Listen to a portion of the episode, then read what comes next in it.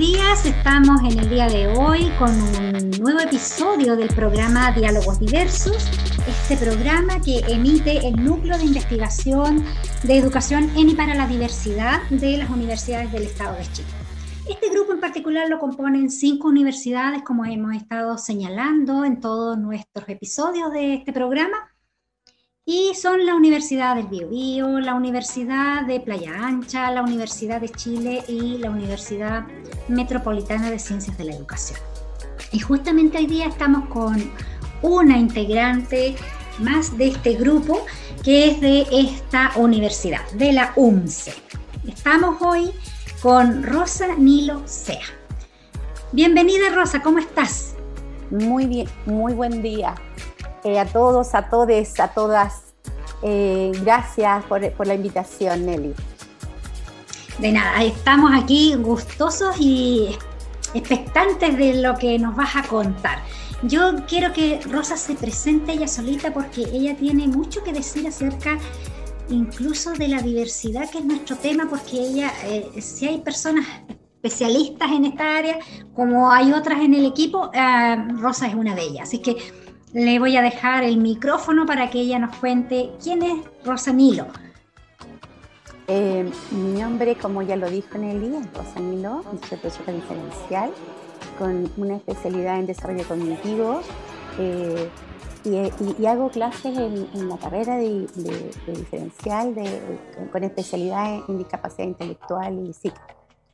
Eh, Además de eso, también eh, soy participo en, el equipo minor, ¿ya? Y ahí eh, realizamos eh, clases, ¿no es cierto?, para toda la universidad en estas temáticas de, de diversidad. eso he trabajado también mucho en estas temáticas también de inclusión y diversidad. Por muchos años trabajé programas de integración escolar, ¿no es cierto? Pude trabajar como profesora de apoyo, pero también pude trabajar asesorando el programa y monitoreando ese programa. Así que tuve que trabajar con 26 escuelas de una comuna, ¿ya?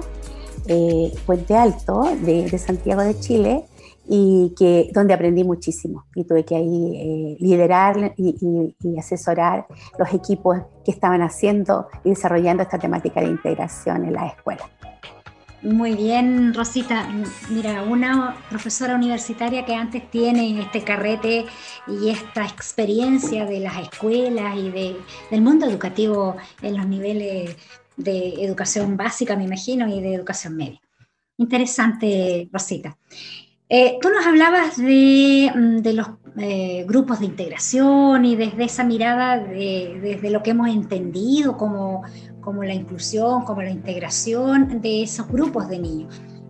¿Cómo entiendes tú, después de haber pasado por todos esos procesos educativos, ya sea de educación básica, media y ahora universitaria, ¿cómo entiendes tú la, la diversidad, la inclusión y la integración, que son todos conceptos bastante eh, utilizados en el mundo educativo. Partamos por el de diversidad. Cuéntame. Ok. Mira, el, concepto de diversidad yo creo que eh, ha ido evolucionando, ha ido eh, ha ido eh, comprendiéndose poco a poco, aunque nosotros todavía nos damos cuenta, ¿no es cierto?, que, que en la realidad eso todavía no, no, no, se hace evidente como quisiéramos, ¿ya? Es un concepto en que, en que últimamente nosotros hemos puesto, sobre todo desde la formación, mucho énfasis. ¿Por qué? Porque eh, en esta misma experiencia que he ido teniendo en el tiempo, ¿cierto?, de ir recogiendo cómo se está haciendo, siempre se planteó, de yo cuando me formé en la, en la UMCELEX pedagógico, me formé con las personas que fueron precursoras de estas temáticas, con mi profesora Patricia Araneda, que nunca me olvido de ella porque ella me, de alguna manera me llevó a este tema. Pero creo que también las personas cuando llegan a un tema, llegan porque sintonizan con ese tema. ¿ya? Yo era estudiante, después llegué a ser alumna meritante del módulo de integración escolar y ahí pude trabajar con Felicia González, con Patricia Araneda, que como te digo, son personas que, que comenzaron estos temas en Chile. ¿ya? Participé en la primera investigación que se hizo a nivel nacional, ¿ya? como ayudante de investigación ahí, ¿no es cierto? Entonces puede también tener esa mirada. Entonces, cuando uno parte en este tema, uno sabe que esto va a ser un proceso, lo entiende desde ahí. siempre se hablaba de los programas de integración como una estrategia, ¿ya? como una forma de llegar a la inclusión, pero siempre se tuvo claro que el fin último y el, el, el foco estaba puesto ahí. Pero hoy día tenemos una ley, ¿no es cierto?, que es la ley tenemos todo un marco, una política que nos habla de inclusión, pero sin embargo todavía la inclusión no llega. No llega a las salas de clase, tampoco se, se forma bien en el tema de la inclusión. Todavía este, este concepto de diversidad no se entiende bien. ¿ya? Y es porque, claro, esto es un proceso. Y este es un proceso que más que incorporarlo, instalarlo desde la política, instalarlo desde lo conceptual, hay que instalarlo desde la vida, desde la experiencia de vida. Yo hoy día digo que la diversidad se tiene que vivir, se tiene que experienciar. Si no se vive, no se experiencia, es difícil que tú hables de diversidad mañana, es difícil que tú formes en diversidad mañana, ¿ya? Entonces, cuando estamos hablando de formar a los profesores en esto de comprender lo que significa la diversidad, que es un concepto tan fácil, pero a su vez tan difícil de, ¿por qué? Porque también hemos estado formados desde la individualidad. Estamos formados, ¿no es cierto? Estamos reseteados, nuestra toda la formación que nosotros tuvimos fue hecha desde, desde mirar, ¿no es cierto? Eh, y no reconocer esta diversidad y que en esta diversidad, ¿no es cierto?, hay particularidades. Y mira, estoy hablando de, dos de dos conceptos distintos, pero que a su vez están tremendamente eh, eh, relacionados. Entonces, cuando yo enseño estas temáticas, lo primero que hay que, hay que entender que la diversidad es natural. la diversidad está yo parto de, desde la mirada, ¿no es cierto?, ecológica de lo que es la vida. O sea, a ver, en el ecosistema, las especies, ¿no es cierto?, son diversas. Y dentro de esa especie está el ser humano. Y el ser humano, cada uno de nosotros es distinto, ¿ya? Entonces, cuando nosotros vamos entendiendo este concepto de diversidad desde ahí, vamos comprendiendo que cuando entramos a un aula, en esa aula, cada niño tiene su particularidad, tiene su singularidad, ¿ya? Y no, no cuando nosotros nos referimos, por ejemplo, a inclusión, a diversidad, pensar solamente en las personas con discapacidad. Porque cuando estamos haciendo eso, ¿qué estamos, qué estamos diciendo? Volvemos, ¿no es cierto?, a mirar desde este paradigma homogéneo del que hemos sido formados. Nosotros fuimos formados bajo un paradigma homogéneo, donde se educaba para la normalidad, para el promedio, ¿ya? y donde se pensaba, ¿no es cierto?, que todos eh, aprendíamos de una manera determinada. Predominaba, ¿no es cierto?, eh, el, manejo del conocimiento y la memoria. ¿ya? Entonces hoy día no, hoy día estamos frente a otras miradas de lo que es el aprendizaje, frente a otras miradas de lo que es el ser humano, frente a otra mirada de lo que es la sociedad. Hoy día necesitamos hablar desde la diversidad, porque nos dimos cuenta que la diversidad enriquece. ¿ya? Entonces, mientras más diverso es un espacio, mientras más diversidad de ideas hay, más enriquecedor se hace ese espacio. Entonces, cuando yo entro a un aula, ¿cierto? Cuando yo entro al aula, sea universitaria, sea básica, sea media, sea de educación parvularia, ¿cierto? Yo entro a un espacio humano, entro a un espacio, ¿no es cierto?, de, de formas de ver, de formas de pensar, de formas de construir, de formas de aprender. Entonces, cuando yo voy pensando el aprendizaje desde ahí, ¿ya? de esta diversidad, voy entendiendo la importancia que tiene diversificar mis estrategias de aprendizaje. Voy entendiendo la importancia que tiene diversificar mis formas de evaluar. ¿ya? Como yo cuando estoy frente al otro tengo que mirar hacia otro como legítimo otro, como diría Maturana, y valorar esa legitimidad de ser distinto o, o de tener su particularidad y que requiere algo específico tal vez. Y en una persona con discapacidad, como no tenga discapacidad, puede requerir un elemento más específico. O sea, aparte de yo de diversificar, diversificar la estrategia, también tengo a lo mejor que pensar en algo más específico para que el sujeto lo requiera, independiente si tiene o no tiene discapacidad. Entonces ya no empezar a mirar desde la etiqueta, empezar a mirar desde el otro, a mirar al otro, ¿ya? reconociendo también en mí también esa diferencia, y porque, también ahí, ahí surge algo bien importante, que, que yo también lo he aprendido mucho desde la experiencia, el trabajar con pares que tienen tal vez mi, mi, misma formación general desde la que son profesoras diferenciales, como lo que veo en el minor, por ejemplo. Ahí trabajo con tres profesoras diferenciales, igual que yo, académica, que también, eh, pero sin embargo, cuando abordamos las temáticas, no es que pensemos tan distinto, pero la forma en que lo hacemos, la, mirada que le vamos dando tiene que ver con la experiencia de cada una, tiene que ver con la particularidad de cada una, de la construcción que ha ido haciendo. Y eso está bien, está súper bien que sea así, porque enriquece. Exactamente, Rosita. Es que me iba, eh, te iba a interrumpir, digamos, porque eh, tú mencionaste el minor.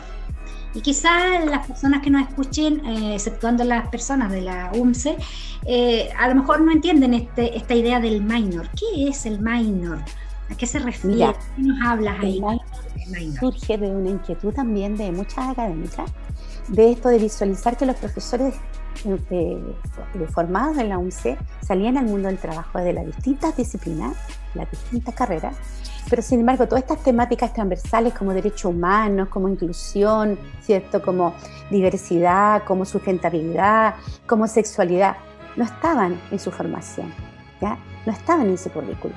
Y por lo tanto ellos llegaban a un espacio donde hoy día eso es vital. ¿ya? Entonces, donde manejar la, perspectiva de género, donde manejar, ¿no cierto?, el tema de, la inclusión, de la diversidad, es vital, porque hoy día, ¿no cierto?, tenemos un, bueno, ya un currículum que lo plantea una política que lo entiende, pero también una sociedad que requiere, ¿no cierto?, cambiar, modificar esta manera. Y la escuela, ¿cierto?, es un espacio de construcción, es un espacio donde la sociedad va, va, va, va de alguna manera construyéndose. Entonces, es vital. Entonces, cuando pasó eso, dijeron, bueno, ¿cómo lo hacemos? ¿Cómo llegamos, no es cierto? Y se creó este curso minor. De hecho, hay una unidad hoy día que está relacionada con todas estas temáticas de género en la universidad. Se han ido abriendo estos espacios.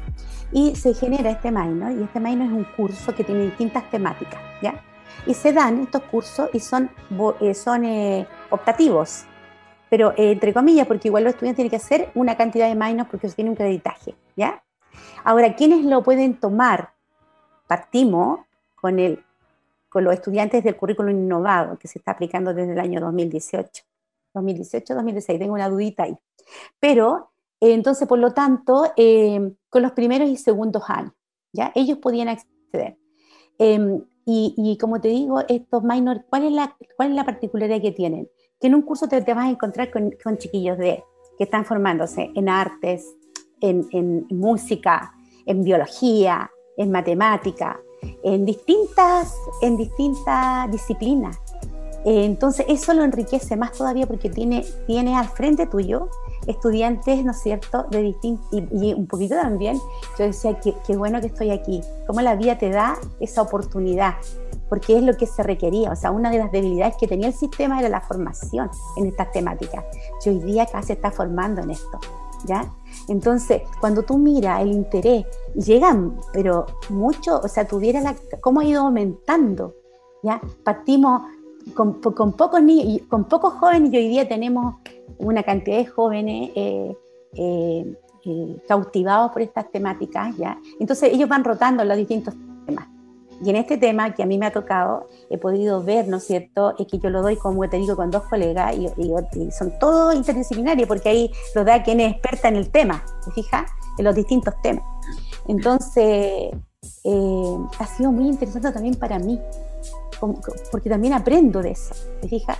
Aprendo a mirar también, porque tiene que eso tiene que ver también con la alteridad, cómo yo aprendo a mirar desde el otro, entonces también me salgo un poco desde mí, ¿ya? Y viendo a mirar desde el otro. Entonces eso también tiene que ver como, como yo me pongo en el, no tan solo desde la empatía, sino que un poco más allá, cómo miro desde el otro y cómo este otro también me enriquece, de cómo lo está mirando él. Y cómo él también, ¿no es cierto?, se va enriqueciendo. Entonces nosotros nos vamos replanteando semestre a semestre, desde la pertinencia, de abordar esto entre las tres colegas que te digo somos diferenciales, pero ha sido un tremendo desafío. Porque es tan diverso lo que tenemos, cómo vamos orientando también hacia, su especialidad y cómo lo vamos aterrizando, cómo no lo dejamos solo en los conceptos, en la teoría, sino que también lo vamos aterrizando a algo práctico, que ya termine con una propuesta pedagógica, ¿ya? Con esta mirada en la diversidad, Claro, y me imagino ahí... Desarrollando estrategias diversas. Rosita, me imagino ahí yo, eh, porque estaba haciéndome como la idea de lo que estabas mencionando, y me imaginaba que eso permite también que estos jóvenes que son de distintas áreas o van a ser distintos profesionales, eh, seguramente lo llevarán también a, a, propósito de esta propuesta de aula que ellos tienen que hacer, perdón, no, de esta propuesta pedagógica, perdón, lo llevarán ¿cierto? a, su, a sus profesiones. Y entonces eh, se, se, expande la mirada, se lleva más allá, que es lo, el sueño que tenemos siempre en la universidad, que todos esos aprendizajes después lleguen y caigan en, en los futuros eh, ciudadanos del país, para que construyan ciertas eh, sociedades más justas, más igualitarias, sociedades más inclusivas finalmente. Es que eso es. Donde se entienda la diversidad en su conjunto, porque no sacamos nada de hacerlo solo desde la universidad, solo desde la escuela, eh, sino que también tiene que ir más allá, a, otras eh, ramas del conocimiento, a otras profesiones. Y yo creo que ahí han acertado muy bien ustedes con lo que están haciendo. Realmente es una muy buena experiencia, yo creo que va a haber que recoger esa experiencia, porque la, la, la considero como algo súper valioso. Así que un tremendo hallazgo, Rosita, el que hemos tenido contigo, el tenerte aquí y poder escucharte eh, en todo lo que significa esa, eso, eso que están emprendiendo y que me imagino eh, por ahora será algo que es tangencial al proceso de formación, pero que seguramente en algún momento tendrá que llegar a ser parte tan importante como cualquiera otra de las áreas que se desarrollan para que un profesional sea eh, un buen profesional. Por supuesto, tiene que ver con la formación integral de los profesionales finalmente. Entonces ellos ya se van llevando, ¿cierto?, todas estas temáticas que hoy día son tan importantes desarrollar para la formación. Y así, y generar una, una, una, una, sociedad, ¿cierto?, con justicia social, que es lo que estamos buscando, porque en el fondo esos son los cambios que queremos generar. Y una sociedad más inclusiva. Exactamente. Que respete la diversidad, que la valore, y que se dé cuenta que, que es una riqueza. Y claro, que le dé la importancia desde, desde la relación, creo que son unas frases que, que tú mencionas, ¿cierto? Siempre esto de eh, la importancia de la diversidad eh, mirada desde la forma en que te relacionas con la diferencia, ¿cierto? Que es como, un eslogan de ahí de, de Rosita. Rosita, eh, ¿has hecho algo de investigación al respecto referido con eh, diversidad, inclusión y todo lo que es parte de, tu trabajo día a día? Eh, bueno, sí, se ha ido levantando mucha información en relación a la investigación. De hecho, el, equipo de investigación en el que nosotros estamos eh, dentro de la universidad y donde ahí comparto con parte del equipo de, este grupo que tenemos, ¿cierto?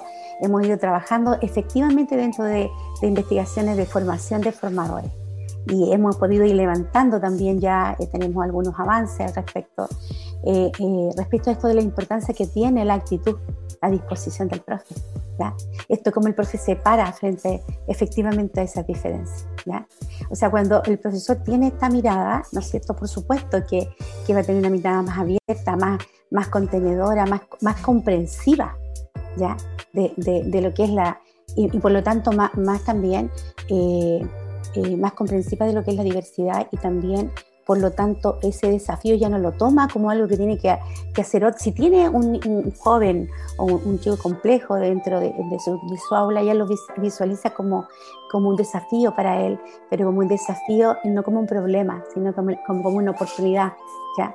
Entonces yo creo que en esta investigación que hemos ido haciendo y este levantamiento, que una de las cosas que, primero que nada, sí, lo que tenemos que decir que casi la mayoría cuando se refiere a la diversidad, sigue mirando desde y cuando, y cuando eh, le pedimos, por ejemplo, que nos cuente, ¿no es cierto?, eh, bueno, ¿qué, pasa con él, con esto de la diversidad.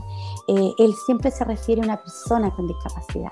Es como que eso le permite visibilizar y que tal vez no está mal, que tiene que ver con estos procesos que te decía yo, que se requieren en las personas lo visualizan desde ahí, pero desde después, desde la reflexión que van haciendo, desde cómo después ya se van cuestionando y van haciendo más conscientes este proceso, van entendiendo que, que es el que abre la puerta, pero finalmente todos tienen una particularidad y, hay que estar atento, digamos, a, a, todo a todos, digamos y cómo me relaciono con cada uno de, de eso, de, de, esas personas que están frente a mí. Así que dentro de la investigación que hemos ido haciendo, uno de los temas este es bastante recurrente, ¿ya? Y, y, yo creo que hoy día hay que, hay que investigar más en la formación de formadores, ¿ya? eh, de cómo se está haciendo esto, de cómo ellos llegan, ¿no es cierto?, a esta diversidad que tenemos en el aula, también en la universidad, porque la universidad es donde está llegando esto como al final, se puede decir. Pero nosotros en la universidad siempre hemos tenido diversidad, pero, en la universidad efectivamente también pasa, o sea, los que no logran subirse al carro se van para afuera, ¿ya? Entonces, eh, también se ha trabajado desde la homogenización, desde la homogeneidad de la sala. Entonces, este fenómeno se repite porque hemos sido formados también desde ahí. Entonces, por eso cuesta tanto sacar esa, esa, mirada, ese paradigma, ¿te fijas?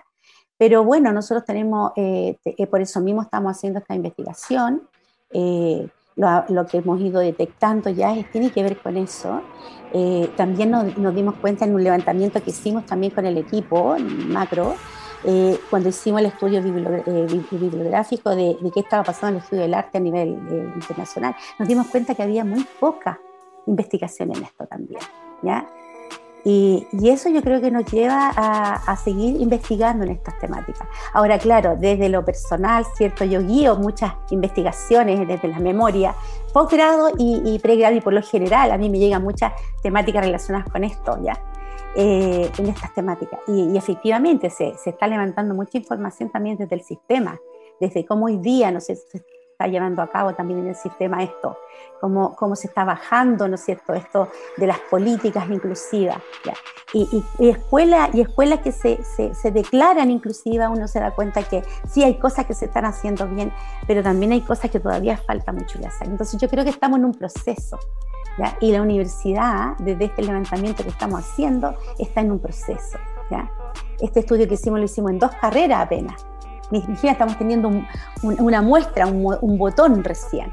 Claro, y si lo miramos, Rosita, en dos carreras de la UNCE, o sea, estamos pensando que hay muchas más universidades, universidades públicas, privadas, ¿cierto? Que también tienen que empezar en este camino en algún momento eh, porque se dice, ¿cierto?, que para que lleguemos a esta sociedad más inclusiva tienen que haber cambios a nivel político o de las políticas públicas, tienen que haber cambios en las prácticas de las personas. Eso Y eso se logra siempre a través del cambio de las creencias, que ahí hay un terreno bastante importante eso es vital. abordar. Eso es vital, porque el sistema de creencias, en el fondo, es esto que traes tú, ¿ya? Lo que te trae, lo que te sintoniza con este tema.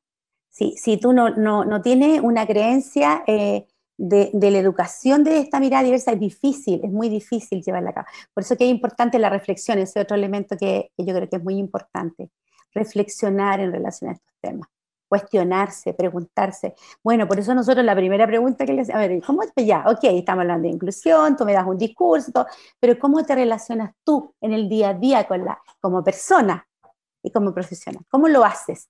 Por eso que la diversidad se tiene que vivir, se tiene que experienciar. Y la universidad tiene que ser un espacio que haga que los profesionales que se están formando ahí para docentes, ¿no es cierto?, que se supone que estamos mirando desde, desde esta mirada inclusiva, desde esta mirada puesta en la diversidad, ¿cierto? Eh, tenemos que primero vivirnos esa diferencia, vivirnos esa diversidad, entender al otro, mirar desde el otro también, entonces, ¿cómo nos Y ahí tiene que ver eso mucho con la democracia. Estos espacios democráticos donde nos escuchamos, donde aprendo a mirar al otro y desde el otro, de, que, de cómo está formado. Entonces, yo creo que ese, y, nosotros le decimos a los estudiantes también ¿ah? en la formación, les decimos mucho esto de que, de que cuando llegan a una sala de clase, cuando llegan a trabajar con un profe, ese profe tal vez tiene una formación completamente distinta a él y una mirada completamente distinta a él, pero es lo que tiene que buscar los puntos de encuentro. ¿Cuáles son los puntos de encuentro? A quién estamos educando, ¿no es cierto? Y el aprendizaje. El centro es eso. Y desde ahí empezar a generar este espacio de diálogo, de reflexión, este paso democrático, porque es el fin. La todo los sistemas, el sistema educativo en sí, los distintos niveles, desde la universidad hasta, hasta el nivel más, tiene que democratizarse. ¿ya? Entonces eso nos va a permitir nosotros desde el espacio de reflexión en relación a estas temáticas en la universidad y donde, donde sea, a poder llegar algún día a hacer lo que queremos, eh, que, que generar una, una, sociedad inclusiva. ¿Mm?